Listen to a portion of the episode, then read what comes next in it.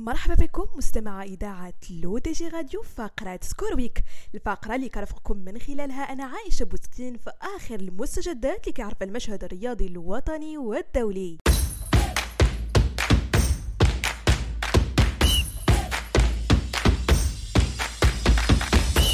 وبداية مستمعين من المغرب تتويج العداء المغربي سفيان البقالي بذهبية سباق 3000 متر موانع.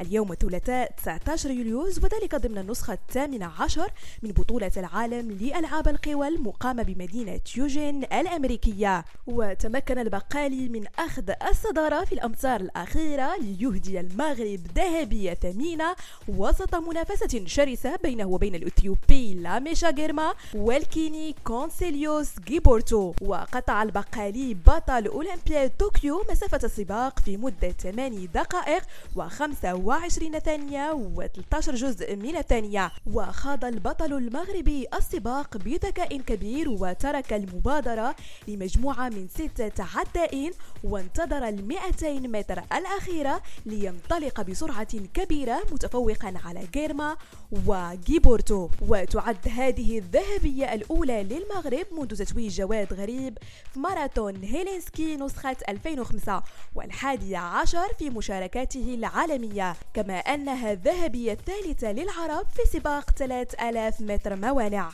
وكانت فرحة البقالي لا توصف والذي حقق هذا الإنجاز العالمي الذي دب الفخر في نفوس المغاربة. كنبغي نهديه هذا اللقب هذا سيدنا الله ينصرو وكنبغي نهديه كذلك الشعب المغربي والأم والأب ديالي كذلك من هذا المنبر هذا وكنقول لهم شكرا بزاف على التشجيعات ديالكم وكنتمنى إن شاء الله نبقى دائما متألق ودائما رافع الرايه الوطنيه في جميع المحافل الدولية إن شاء الله.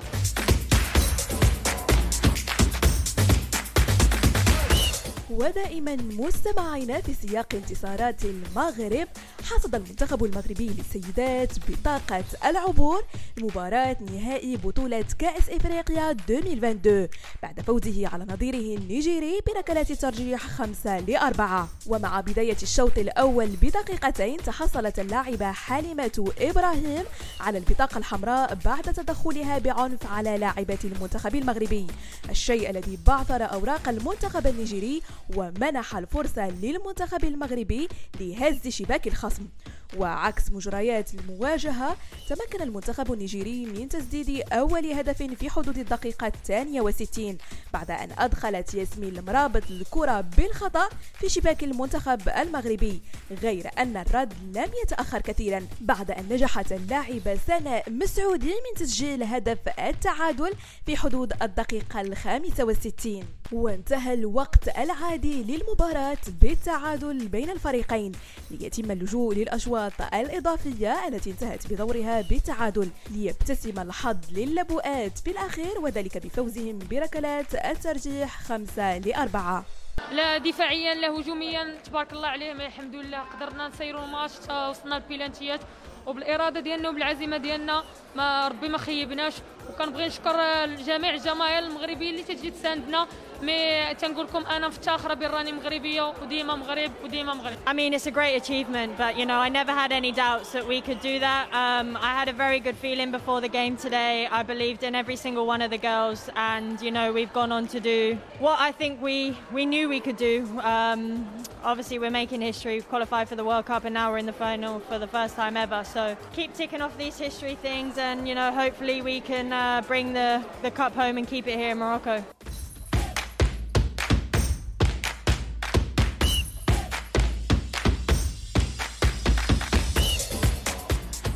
وعلى مدى أسبوع احتضنت ملاعب نادي المحيط بالدار البيضاء الدوري الدولي المستقبل للتنس ل ITF تحت إشراف الجامعة الملكية المغربية للتنس. 131 لاعب ولاعبة مثلوا 25 دولة. حصة الأسد ذهبت للاعبين المغاربة الذين سجلوا حضورا متميزا قادهم لبلوغ نهائي هذه النسخة. وهذا ال tournoi هذا ITF World Tour ديال 15000 دولار وبينا تلعب من 10 ل 17 يوليوز وبينا شاركوا فيه تقريبا واحد 131 لاعب ومنهم 40 مغربي اللي داروا des performances تبارك الله عليهم وصلوا لل finale demi-finale نهائي الإناث جمع اللاعبة المغربية ياسمين القباش بالألمانية سافون شونتال وفازت ياسمين بهذا النهائي بمجموعتين للا شيء. آه، أنا فرحانة بزاف بحيث قدرت نحقق هذا le résultat هذا. كنت كنت متمنية نحقق هذا le résultat ملي كنت صغيرة. ونلعب مع هاد اللاعبات اللي كيلعبوا مزيان mondialement وكل شيء والحمد لله هاد ال tournoi هذا لعبت مزيان. آه، سهل عليا الله هاد هاد الربحه هاجي وأنا و je remercie la fédération la Fédération Royale Marocaine de Tennis بحيث عطاتني l'opportunité آه، نتقيد فات آه، ندخل في ال tableau final ديال ال tournoi أسدل الستار إذا على هذه النسخة التي احتضنتها ملاعب نادي المحيط بالدار البيضاء على مدى سبعة أيام. شارك اللاعبون المغاربة بكثرة.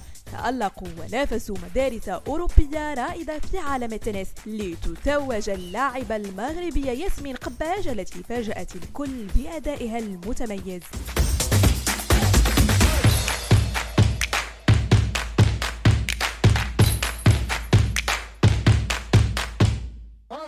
للتذكير فقط مستمعينا ما تنساوش تتابعوا حلقة جديدة من برنامجكم الرياضي Grinta dimanche prochain sur notre chaîne YouTube l'ODG TV et rendez-vous aussi sur notre site l'ODG.ma et l'ODG.tv rediffusion à la l'ODG Radio Apple Podcast Google Podcast Deezer et Spotify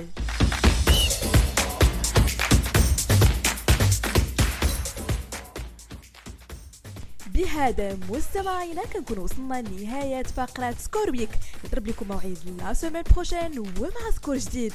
هادشي كامل على اثير اذاعتكم الرقمية L'ODJ Radio.